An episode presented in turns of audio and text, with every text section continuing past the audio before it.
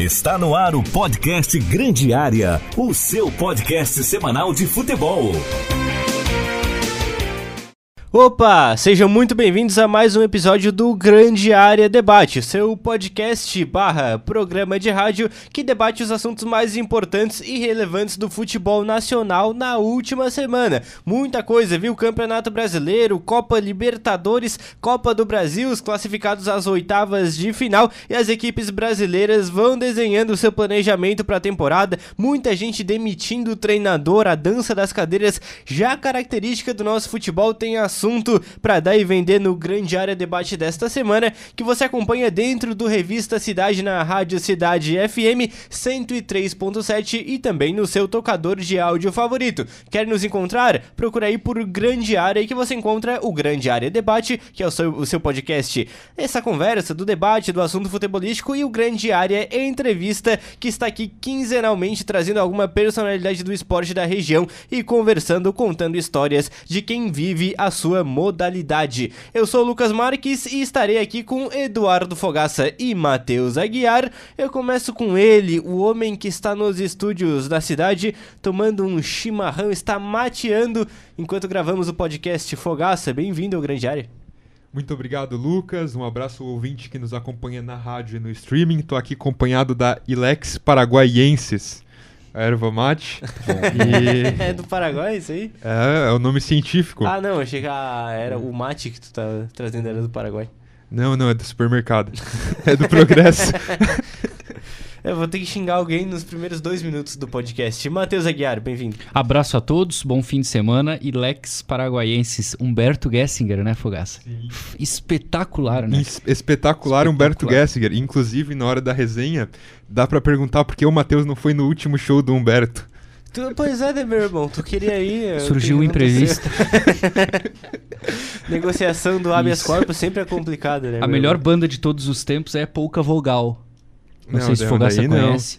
Humberto Conheço. Gessinger, de azul.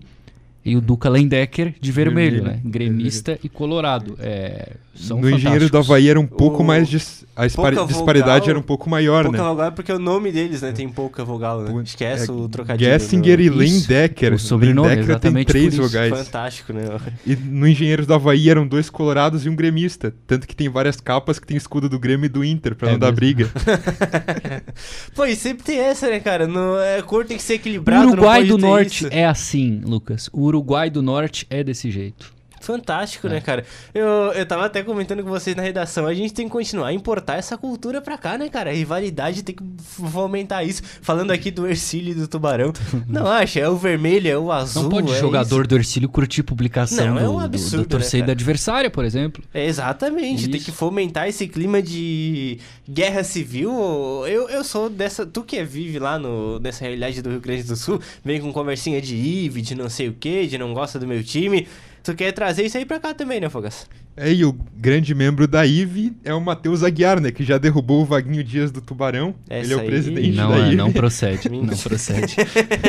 Essa aí é a mentira que contaram mil vezes e virou verdade aqui. É né? a II, né? Imprensa Ercilista Isenta, o H é mudo. É, o H é mudo, é brincadeira. é, eles contam essa história. O Tubarão, em 2018, ele é eliminado da Série D pelo São José de Porto Alegre. É, e é eliminado depois de ser o campeão da Copinha de 2017, se bem que era Tubarão, Brusque, Inter de Lages, que tinha era, jogado a Série B do estadual. Quatro, cinco times e o Joinville, sub-20. Eram quatro times, Meu todo Deus. mundo sabia que seria Tubarão e Brusque, mas o Tubarão foi campeão, é taça, ponto. E aí o Tubarão ganha, joga a Copa do Brasil daquele jeito, vai até a segunda fase, pega o Atlético, e depois o Tubarão é terceiro no estadual. Aí na Série D, eliminado pelo São José. E eu entendi lá em Porto Alegre, ainda no Passo da Arena, aquele espetacular gramado, Grande. depois de o Magno Alves não bater pênalti pro Tubarão medroso, que o Vaguinho um dia saísse. Eu achava que era hora de um novo ciclo. E a direção do Tubarão decidiu tirar o Vaguinho. hum, mas o que que tem? A, decisão é deles. Exato. O que eu digo em minha defesa é o seguinte: eu não tive culpa de contratarem o China Balbino pro lugar. eu não tive essa culpa. A culpa foi deles. Eu achava que tinha que, que tirar pedia... o Vaguinho Dias. De fato, eu, eu não conheço ninguém Não, algum, alguns sim. Mas É o com a repercussão eu fui O. Matheus é quem manda aqui na cidade de Tubarão. Não o é técnico verdade, que ele é pede pra verdade. derrubar, eles Cara, derrubam. olha só. O funcionário de secretaria que ele pede pra exonerar, exoneram. É, o ele é homem que de- manda aqui. o Matheus Rasteira Guiar Podcast é, futebol. tá aí, vamos fazer o CTBT fora de hora. Hoje, olhando pro passado, tava na hora mesmo de romper o ciclo do Vaguinho? É, Eu não mudo a minha opinião naquele, naquele caso, eu acho que sim. É, se a gente relembrar, o Tubarão fez uma Série D bem abaixo, tá? Não era Série D como é hoje, eram quatro times por grupo. Vamos lá, o Tubarão tinha Caxias no grupo, tinha Novo Hamburgo, acho que tinha o São Luís de Juí, é um achismo, acho que eram esses quatro. Ou, não, acho que tinha o Cianorte, eu não vou lembrar agora. Mas o Tubarão fez uma primeira fase muito ruim, passou, porque o nível da Série D é baixo. Pegou o Brusque no primeiro mata-mata, eliminou o Brusque, mas sofreu demais para eliminar o Brusque, tá? O Brusque quase tirou o Tubarão aqui dentro. Depois o Tubarão pegou o São José e o São José eliminou o Tubarão, empatando aqui e ganhando lá. E aquela Série D do Tubarão foi muito ruim. E eu achava que o Vaguinho de fato tinha que sair do Tubarão pelos problemas né, de, de gestão de elenco e porque o Tubarão teria um intervalo grande até a próxima competição. Né? Repito, o grande problema não foi tirar o Vaguinho, o grande problema foi contratar o China Balbino. Que aí vai pra Copa Santa Catarina. E É, e aí eles me diziam o seguinte, né? Eles diziam à época, a gente quer manter essa, essa maneira de jogar, jogar pra- aquele discurso bonito, né? Jogar pra Ah, sim, cima, sim. jogar bonito, um jogo envolvente. O jogo Vaguinho Me diz. trazem o China Balbino, que é o maior retranqueiro que eu já vi na minha vida. É, É, E brincadeira. foi um horror, né? O trabalho do China na Copa Santa Catarina daquele ano foi É terrível o e ele foi demitido. equivalente a tirar o Renato Gaúcho e trazer o Thiago Nunes. Ou tirar o Abel Braga e trazer o Angel Ramírez. Ah, o rompimento É, do- não, do não. Thiago ali. Nunes com o Renato até, eles são mais parecidos. Vaguinho e China é...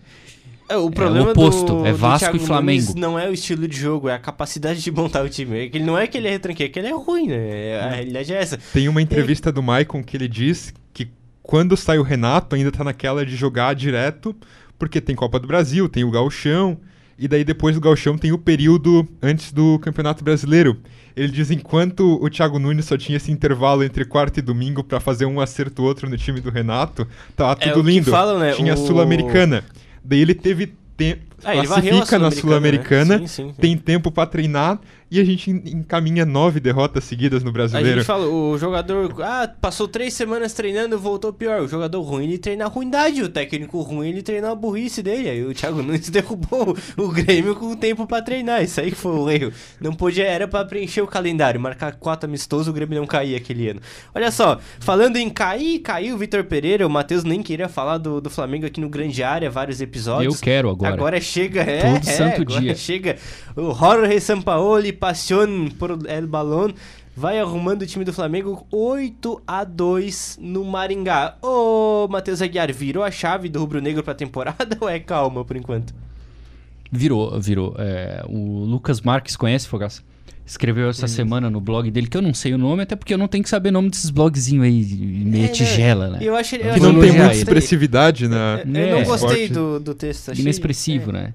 É, mas não sei, ele, ele, não, ele ainda não falou o nome. Eu tô dando a deixa pra ele, ele não, Não, falou. não tem, na Deve verdade não ser tem o nome, eu só... de, de www.messimelhorquepelé.com.br www. Essa é a senha no WordPress. Isso. Pô, E ele falou ser sobre essa coisa é, simbólica de o Flamengo virar a chave, né, em alguns momentos. É, 2019, uma vitória contra o Emelec na Libertadores do Flamengo do JJ que classifica. Não sei se você lembra depois do que aconteceu, sobretudo na semifinal, o jogo da volta no Maracanã. Exato, sim, sim. Nunca aconteceu esse Essa eu não jogo. lembra. Não. É, ali o Flamengo virou a chavinha. É, ano passado, o Flamengo virou a chavinha no jogo de volta da Copa do Brasil com o Atlético Mineiro. Né? Isso aqui vai virar o inferno. E eu. Me parece que nessa história de simbolismo, esse jogo do Maringá foi o da virada da chavinha. É, talvez o Flamengo melhore daqui pra frente. Mas é difícil dizer que vai melhorar, porque são co- condições diferentes. É abril ainda, tem muito o que acontecer. É, vale naturalmente avaliar elenco, avaliar adversários. Não é só um ganha dentre vários times. Mas eu acho que o Flamengo melhora a partir de agora. E não estamos julgando é, merecimento, incompetência, porque o Flamengo ele tá muito errado em tudo que faz, né? Nas injustiças que tem feito. Mas uma coisa é uma coisa, outra coisa é outra coisa. O Flamengo errou demais, na minha opinião, em não ficar com o Dorival, em escolher o Vitor e da maneira que tirou o Vitor. Agora me parece que acertou no Sampaoli e os jogadores que precisam ser culpados, porque naturalmente não, não, não se empenhavam como deveriam com o Vitor Pereira, agora estão se empenhando com o Sampaoli. Mas é agora, daqui a um mês, por exemplo, como vai ser. O Flamengo vai ter o Botafogo no domingo pelo brasileiro, se não ganhar. Depois pega o Atlético na Baixada não já pode ter algum resultado ruim. Então o futebol é. E ainda mais no Brasil, né? Que é quarta, domingo, quarta, domingo. Exato. Mas acho que foi o jogo da virada da chave. E no Brasileirão, já por é exemplo, tão virada... o Flamengo perdeu pro Inter no domingo, perde pro Botafogo. O Palmeiras, campeão ano passado, teve duas derrotas. O Inter Então, ganha olha do a- Flamengo e perde pro CSA. Esse é Exato. o futebol brasileiro. Não, mas esse jogo tava é, escrito que era a derrota do Flamengo, né? É, eu vi. é, cara, e esse. Cara, e, o, e essa quinta-feira ali, até o Internacional, é o jogo que o torcedor colorado mais tem medo, parece, né, cara? Não é jogar com o Flamengo no Beira Rio, é pegar o CSA fora de casa, Uhum. que aí o Inter entra se arrastando em campo. O Inter fez uma partida horrível, cara. Não. Fez o jogo da vida com o Flamengo domingo e entrou muito mal com Eu vi com o Colorado CSA. falando, agradecendo que o jogo foi no, em Alagoas, porque se fosse no Beira Rio o Inter entregava. Eu vejo a, a brincadeira assim, né? Ontem o, o telefone do vidraceiro quase tocou, né? Senão Foi quase. O vidraceiro do Beira Rio tem trabalhado. Mas E o- nesse gancho de virada de chave, eu até brinquei no nosso grupo de esporte aqui da Rádio Cidade. Mandei o, o Coisa Ruim voltou. Malvadão. O malvadão, é, rapaz. Cara, e o- essa coisa da virada de chave, geralmente os episódios que, que eu citei lá no texto, o Emelec foi em julho, quase agosto, o Atlético Mineiro foi em julho, quase agosto. A temporada que eu falei durante a pandemia é fora de, do tom, porque é um ano que não teve três meses de futebol, e aí depois volta e acaba a temporada 2020 no ano seguinte. Mas é que assim, o Flamengo precisou virar essa chave antes, porque esse começo de temporada teve um Mundial de Clubes que se esperava, não um título sobre o Real Madrid, mas esperava o Flamengo na final. Uma Supercopa do Brasil, que o Flamengo perde ao Palmeiras, e aí tudo bem, é o Palmeiras do Abel Ferreira, uma equipe muito competitiva, mas claro que o torcedor não fica feliz. E uma Recopa onde o Flamengo perde pro Del Valle. Aí pra mim é a maior zebra desse processo. E o Carioca pro Fluminense do Diniz, ganhando o jogo da ida e sendo humilhado na volta. Tens alguma Então- dúvida de que com o Dorival o Flamengo ganharia a Recopa Sul-Americana e seria finalista do Mundial? Eu não tenho nenhuma Dúvida dúvida que no nenhuma, mínimo nenhuma, seria isso. Porque o jogo com o Palmeiras, beleza. É, os dois são muito parecidos, o Palmeiras é até mais organizado. No Mundial, o Flamengo organizado, que era com o Dorival, chegaria à final. Não ganharia, mas sim. chegaria à final. E o jogo com o Del Valle, eu não tenho dúvidas que o Flamengo seria o campeão. O Fluminense até vou segurar um pouco em relação a Carioca. Mas, Mas o- não seria humilhado. O Flamengo foi humilhado pelo Exatamente, Fluminense exatamente. Eu, eu coloco na mesma prateleira da derrota pro Santo André na final da Copa do Brasil e aquela derrota pro América do México. Meu a gente Deus até ri. Cara, eu coloco nessa prateleira Sim, de sim, vergonha. sim, o Flamengo vai ser lembrado por muitos anos em razão daquela final com o Fluminense, da humilhação, da maneira como perdeu. Esse é o pior. E o Bom que o meu time não é- passou por essas, né? Pra gente não ter É que tipo o ficar Grêmio, né? sofrendo. Com 5x0. Exato, 5x0 tá Não, marcado. daqui nessa- vários Todo anos aniversário lembra. do Fogaça, a gente vai botar o áudio da narração do Pedro Ernesto no gol do Gabigol, né? Daqui, em um dos gols, né? Que ele fez alguns naquela noite. Cara, e aí o, essa questão, o Flamengo ele tem um começo de temporada tão conturbado que essa chavinha ela precisava virar antes. Porque em abril, se o Flamengo deixasse pra virar essa chave, digamos assim, em julho, a temporada já teria acabado. Porque o Flamengo do Vitor Pereira perde pro Alcas na estreia da Libertadores. Meu Deus. Já é um resultado completamente fora da curva. Num grupo onde o Racing pontuou, um grupo onde até o, o Nublense ameaça pontuar alguma coisa ali. Na Copa do Brasil, o Flamengo perde a ida pro Maringá. Se não vira a chave, perde a volta, tá fora. Já tá fora da Copa do Brasil e tá complicado na Libertadores. E começa mal no Brasileirão. Se não é a chegada do São Paulo, o Flamengo não teria um bom começo no Brasileirão. Então a temporada ela começa tão conturbada que o Flamengo, se não vira agora a chave, acabava. E aí, um ano sem conquistar título é uma catástrofe pro Flamengo no sentido de balanço financeiro e no sentido de cobrança da torcida, que é até meio irreal, mas hoje existe um tom dentro da torcida do Flamengo que tem que ser campeão todo ano, né? Pois é. é. Bom, por exemplo, o plano A do Flamengo era trazer de volta o, o Jesus. É, e, e havia alguns, alguns setores, e eu, eu cheguei a opinar isso no Central do Esporte, de que valia a pena esperar. Aí veio o jogo do Maringá, porque a gente pensava o seguinte: bom, com um técnico interino e com a possibilidade de o Mister voltar, os jogadores vão, vão fazer o possível para o Flamengo ficar bem nesse período até ele chegar.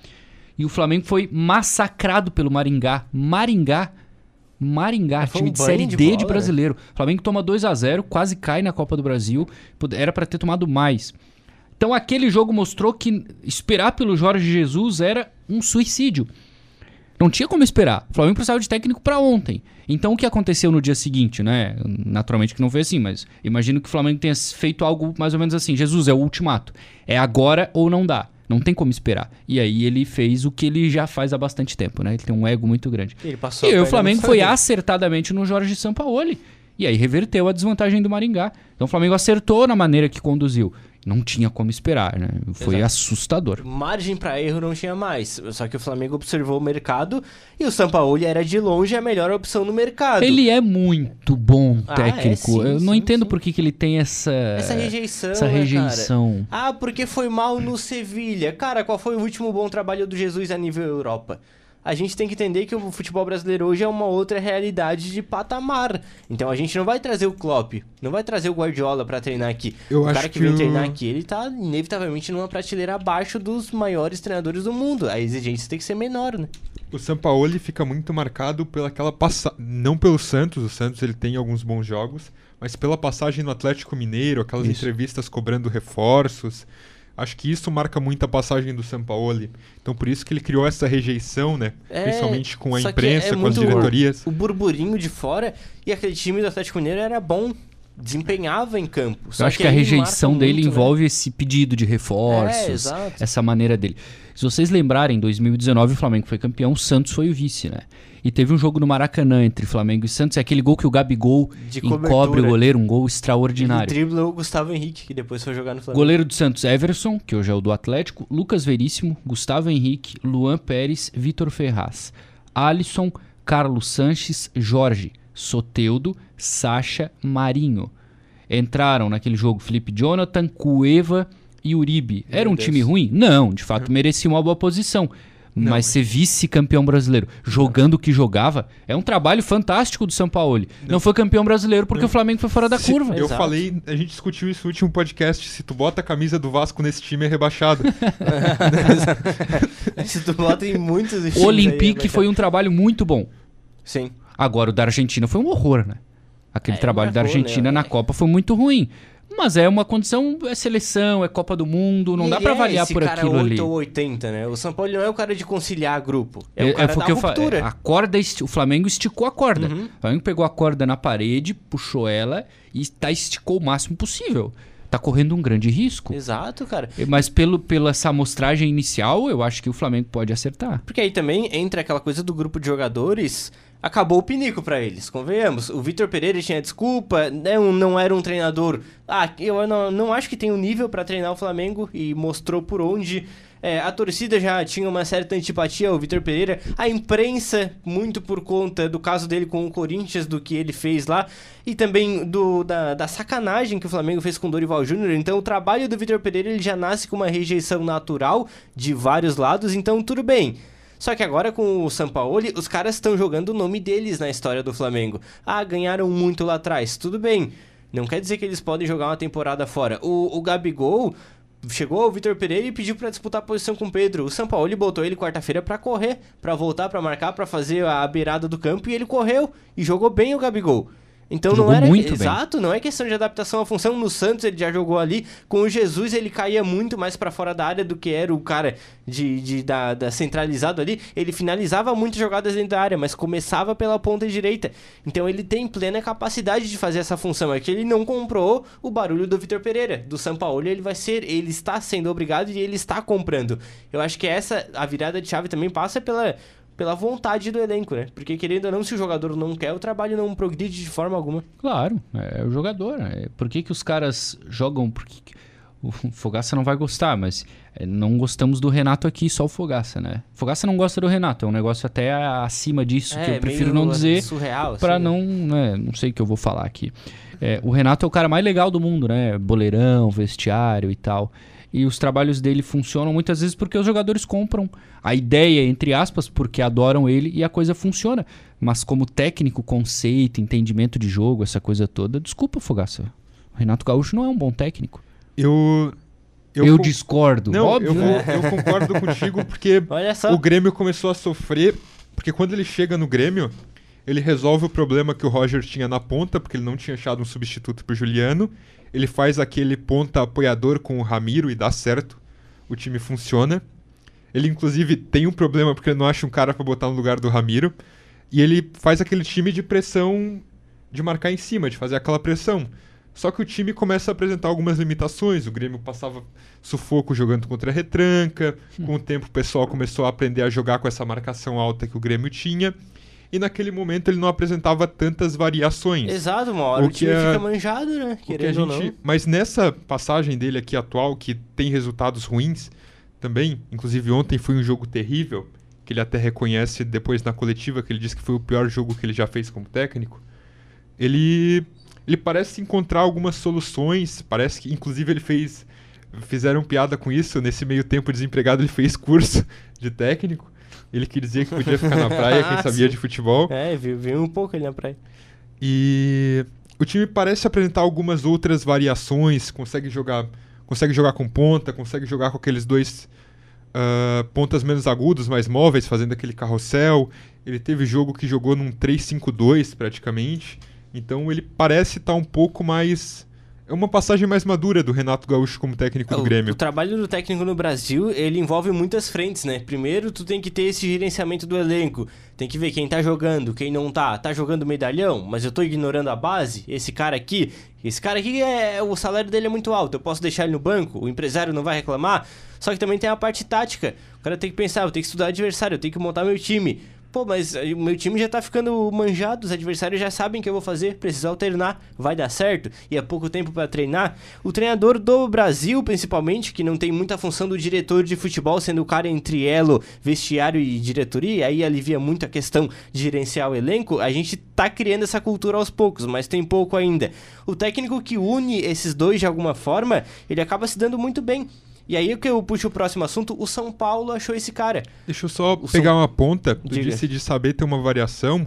O Ten Hag, técnico do United, Ah. ele tem aquele. ele aplicou no United um método mais, mais agressivo, mais de jogar pra cima. E daí ele foi enfrentar o City e o Liverpool, que são dois times que também jogam pra cima. E foram duas sacoladas. E o que a gente via nesses jogos é que o United precisava aprender a jogar pra trás. Não dá pra te jogar pra frente contra o City. Não dá pra te jogar propondo o jogo contra um time que tem aquele Claro. meio-campo, que tem o Haaland na frente. E é justamente É, isso. esse tem muito técnico que City, não cara, consegue A se gente adaptar. conversou até no Cidade de Caminho da Copa, eu não sei como enfrentar esse time. Se vai subir a pressão, vai marcar, é, é Porque muito se você vai, vai para cima de um time que é muito bom, você vai acabar automaticamente envolvido numa luta de boxe. né? É. Vai trocar porrada com o cara o jogo inteiro. E aí o que, que vai acontecer? Quem tem mais qualidade individual vai se dar bem. Foi assim que o Flamengo do Renato conseguiu alguns resultados. Exato, O muita time do qualidade. Flamengo do Renato era absolutamente desorganizado. Ia pra trocação. Como era Rascaeta, Bruno Henrique, Gabigol, Michael, Everton, etc., o Flamengo em geral ganhava os jogos. Porque na trocação se dava melhor na vantagem, mas era desorganizado, era um horror. Uhum, o time é, tinha um, um latifúndio, como diz o Lucas, de, de buraco entre defesa e meio-campo, por exemplo. É, então, quando você tem um time que tecnicamente não é bom em relação ao adversário, você automaticamente tem que ter mais cautela. Então a gente vê, por exemplo, até de maneira injusta, ah, porque determinado time, determinado técnico não gosta de ser ofensivo. Depende. Depende muito do contexto do jogo. Se você vai trocar figurinha, vai trocar porrada com um time bom, você pode tomar oito, por exemplo. Então você tem que ter uma estratégia mais cautelosa pra jogar. É o Mourinho contra o O- Barcelona do Guardiola. o trabalho Correto. do que ganhou Renan- na é, Itália e botou um ônibus no Isso. Camp Nou. Corretamente. E aí passa lá. O trabalho do Renato no Flamengo ele degringola por duas frentes. Primeiro a parte física, que o Marcos Braz bota o preparador físico dele pra cuidar da parte física do Flamengo. Tinha um monte de tamanho que- lesão, lembra? Só vê o tamanho que o Braz tá, né? O cara que cuida do físico dele. E aí o time derrete, o Flamengo todo mundo machuca, não tem soluções. E aí, claro, quando você perde duas, três peças, o técnico tem que variar, tem que achar soluções. E aí o Renato não tem essa variação. O Flamengo, ele tem ali um espaço de seis semanas com o Renato Gaúcho, que era um futebol, olha... Legal de se ver. Legal por quê? Porque ele soltava os principais jogadores, deixava os caras livres, como tu falou. Aí, aí esses caras resolviam jogos. Quando esses caras machucam, o Arrascaeta, ele sofre lesão, o Everton Ribeiro, o Gabigol em alguns momentos fica fora, o Bruno Henrique perde alguns jogos. Na hora de ele achar soluções, ele não consegue E aí o Flamengo tem jogos assim pavorosos. O mês antes da final da Copa Libertadores, porque a semifinal é no dia 27 de outubro, e aí tem um mês até 27 de novembro. Quando acabou a semifinal, o Flamengo bate no Barcelona de Guayaquil com sobras e o Palmeiras passa muita dificuldade com o Atlético Mineiro, todo mundo dá o Flamengo como favorito. Mas aí aquele mês vai passando e o Flamengo vai piorando e o rendimento vai caindo e vai caindo e ele não acha soluções. Chega na final, o torcedor do Flamengo tava completamente sem, sem saber o que esperar daquele jogo, com medo, porque sabia que o Abel Ferreira estava estudando o Flamengo e o Renato Gaúcho estava jogando futebol. Isso. É, E o Abel Ferreira arranca E naquele o mês. Flamengo tem uma eliminação vexatória pro Atlético Paranaense do Alberto Valentim Nossa, no pleno Maracanã, quando toma 3 a 0 e é eliminado daquele jeito pro Atlético do Valentim. Então havia quem defendesse a troca de técnico, inclusive Naquele antes momento, da final exato. da Libertadores. Mas aí o Flamengo acabou apostando e quando perdeu o jogo, obviamente que todo mundo sabia que ele não ia continuar, né? Foi uma Tá. passagem O- muito ruim. E eu lembro que tem uma virada de chaves até no Palmeiras no Brasileirão. Que ele tinha patinava uma- um jogo ou É, outro. a torcida chegou a xingar o Abel Ferreira, lembra? ele, é, ele. aquelas entrevistas pós-jogo que ele disse que ia embora. Ah, e do vizinho, lembra? Que ele começou a falar de. fez uma metáfora com o vizinho que ninguém entendeu muito bem. A- O UOL foi até entrevistar os vizinhos dele no condomínio. Depois ele explicou direito o que, que era, mas o Abel chega numa fase ali do Palmeiras. Hoje é inimaginável pensar o Abel numa corda bamba. Mas ele tava, mesmo sendo o atual Sim. campeão da Libertadores, ele já tava assim, balançando antes daquela final. né? Ele, Ele- perde muitos títulos no começo desse ano. Acho que foi nesse ano que ele perde a Recopa pro Defensa e Justiça. Esse mesmo. Perde. Ele o perde o. Paulistão pro São Paulo. Ele perde a Supercopa do Brasil pro Flamengo. Ele não vai pro não vai para final e perde o terceiro do mundial pro Sim. Pro Awali. Então é um começo Ele do ano sai muito pro Tigres na Exato. semi, perde pro Awali. E ele ficou porque era o eliminado- Abel e era campeão da Sim. América, etc, tal, mas o começo do ano do Palmeiras E- esse ano aí foi bem E ruim. ele é eliminado da Copa do Brasil pelo CRB naquele ano. Verdade, nos pênaltis, Isso. né? E ficou mais Sim. tranquilo naturalmente para Não, CRB acho que foi ano passado. Não, não, foi 2021. 2021. Naquele ano, sim. Ano passado o Palmeiras cai, ele vai mais não, adiante. 22 é o CRB, eu acho. Não, não, vou até conferir aqui, mas eu acho que é 2021 Mas ele queda. tem uma virada de chave Ele e o Rafael. Veiga começa a voar no Campeonato Brasileiro. É, ele começa a fazer gol toda rodada e chegam em momentos completamente diferentes, apesar de passarem da semifinal para final em atuações bem diferentes também. Inclusive, o Hulk perde um pênalti, classificaria o Atlético Mineiro, bate na É trave. verdade, na semifinal, né? Um jogo horroroso no Allianz. Nossa, É. O jogo de ida, né? O jogo de ida e o jogo de volta foram terríveis. Ó, ano passado o Palmeiras caiu pro São Paulo na Copa do Brasil. Hum, verdade, tens razão. O CRB foi um CRB ano foi antes. E aí 21. ficou mais tranquilo pra disputar. É o que eu falo, é improvável que algum time consiga chegar até o final nas três competições. Porque o calendário é muito apertado, é muito difícil. Quem é que ganhou? Eu lembro do Cruzeiro, 2003, que ganhou a tríplice coroa. Estadual, E não do foi Brasil Libertadores. É, Isso. contando o estadual. É muito difícil. Ah, o Flamengo do Jesus atropelou todo mundo. Caiu na Copa do Brasil pro Atlético. O Palmeiras do Abel Ferreira não ganhou as três num ano só. O, O ganhou Santos Copa do Brasil e Neymar, aquela coisa toda. Não, não ganhou teve. os três no ano só. É Sim, difícil. Cruzeiro, do Marcelo Oliveira, não ganhou. É muito improvável. Então acho que em algum, por exemplo, Flamengo agora, o próprio Palmeiras, não vão chegar até Não o final chega, nas três. chega, é muito chega. improvável que chegue. Até Mesmo porque com esse, essa... hoje os últimos grandes times do Brasil vêm ganhando dois títulos por temporada, Uhum. né? O Flamengo 19, Libertadores e Brasileirão. O Palmeiras 2020, Copa do Brasil e Libertadores. O Atlético Mineiro 21, Brasileirão e Copa do Brasil. E o Flamengo 22 é Libertadores e Copa do Brasil, mas as três é difícil. Isso. Tu, tu vê que em algum momento ou eles abrem mão ou eles são forçados a abrir mão de outra competição pra conseguir prosseguir. O Flamengo deixa o Brasileirão de lado no passado. Quando eu digo mais, o, Bras- o né? Brasileirão ele só é tratado como prioridade se você cai na Copa. É. Se você continua nas duas Copas, você automaticamente vai deixar o Brasileirão de lado.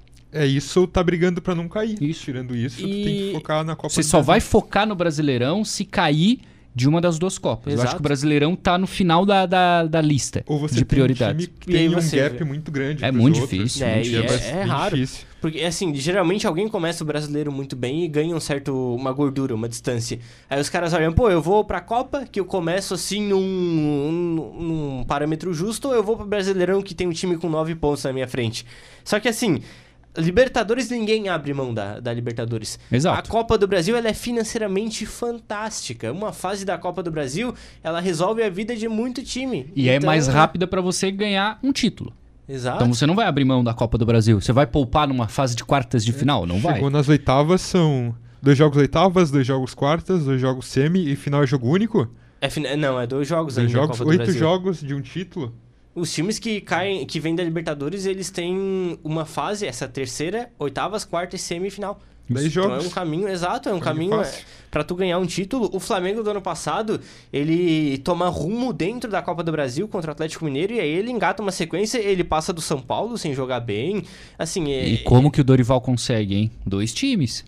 Exato. Lembra que jogava no meio de semana um time, no fim de semana outro time, tinha o time das Sim. Copas, o time do campeonato? Time Eu do até acho que ele errou em algum momento. Teve um jogo com o Palmeiras no Allianz, que era líder e vice, ele foi com reserva Foi, ele e quase poupou. ganhou o jogo ainda, Aham. né? Então se fosse com o gostinho, Se titular... o Flamengo vai com o titular, ele ganhava Exato. aquele jogo. Mas isso foi respaldado internamente. Sim, sim, internamente, olha, a gente vai dessa maneira porque senão não tem como chegar. E no fim deu certo, né? O Flamengo ganhou Copa e Libertadores. Exato, e eu acho que é nesse jogo que começa a nascer a narrativa de que ah, o Dorival não tem a mentalidade, o time já tá caindo de rendimento. Só que é uma decisão que não foi só do Dorival, né? É, É só que, que ele foi- pagou porque ele é o técnico, né? Exato, só que a decisão com raramente Saudades. é só do técnico.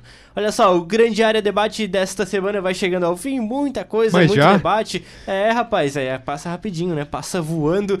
E claro, eu estive aqui com o homem do mate, não é o Juan Roman Riquelme, que aparece lá nos jogos do Boca, só aqui, ó, ganhando, perdendo. Eu acho engraçado, quando faz gol o Boca, ele não comemora, ele fica lá tomando o mate dele, é muito É o engraçado. Luizito, que é que os caras conseguem não chega com o comemorar mate. gol, né? Exato, cara. Técnico. Tá louco. Tem um, o, o Boca, ele ganha o Campeonato Argentino 2020 na última rodada. Ele não é líder em nenhuma rodada, Lembro. só que ele vira... E aí sai o gol do Tevez, que é o gol que praticamente dá o título ao River, e, ao Boca, e aí mostra o camarote da bomboneira e o Riquelme tá lá, tomando o mate dele. O estádio explodindo, todo mundo na loucura, e ele é o cara mais Ontem- tranquilo do Ontem, quando saiu o gol do Grêmio, o Renato tava xingando o time, tava puto na beira do campo. É, mas ele na coletiva ele, ele Não, pegou ele- pesado, né? e Mas ele porque tá é o certo. Renato. Porque é o Renato. Ele tá certo, mas Ele é tá porque é o. Renato. Ele Mas pode Se é ter- o Thiago Nunes, não faz aquilo ali. Se Mas- fizer, perde o grupo. Por a gente vê até uma diferença de postura. O Inter fez um jogo terrível contra o CSA. Passou, por sorte, pênalti à loteria. E o Mano Menezes disse: Ah, no meu time ganhou bem. E jogou bem. Ah, sim. Se não Renato- passa um... O Renato empatou sofrivelmente também. E disse: O meu, meu time jogou o pior jogo do É. ano. Eu joguei o pior jogo da minha carreira. E o Mano, se não É passa... ter eu um ia respaldo. pro- é porque o Mano não Parque tem São esse Jorge. respaldo no, Tá. no Inter. Ah, o sim. Se, o- se o Inter fosse eliminado, o Mano não, não voltava pro Rio Grande, né? Parava em São Paulo, Direto, sem né? dúvida. Direto. Fogaça, tchau. Tchau, Matheus. Terminei o meu mate. Acabou mais um programa. E toda semana eu saio aqui expulso, né? de- o Lucas disse que eu não volto. e nas últimas três Não, semanas não. só eu que permaneci aqui. Essa semana tudo bem, no próximo tu volta. Vamos ver se assim resolve. Tchau, Matheus. Abraço, só a despedida dele já é um podcast inteiro, Exato, só pra despedida, sozinho. né? Botar ele e o Mota dá três horas de programa. O Geocidade, se fosse os dois, eles resolviam a geopolítica do Isso, mundo. Só no exatamente. Por um lado, é. Semana passada foi um nós dois, de um né? jeito, né?